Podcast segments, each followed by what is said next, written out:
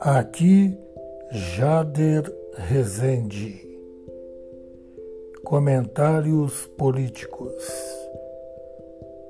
Falecimento de Bruno Covas hoje deixa o Brasil em luto.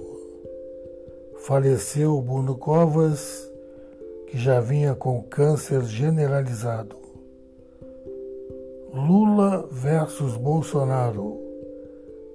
Eleição que se apresenta a mais viável em 2022.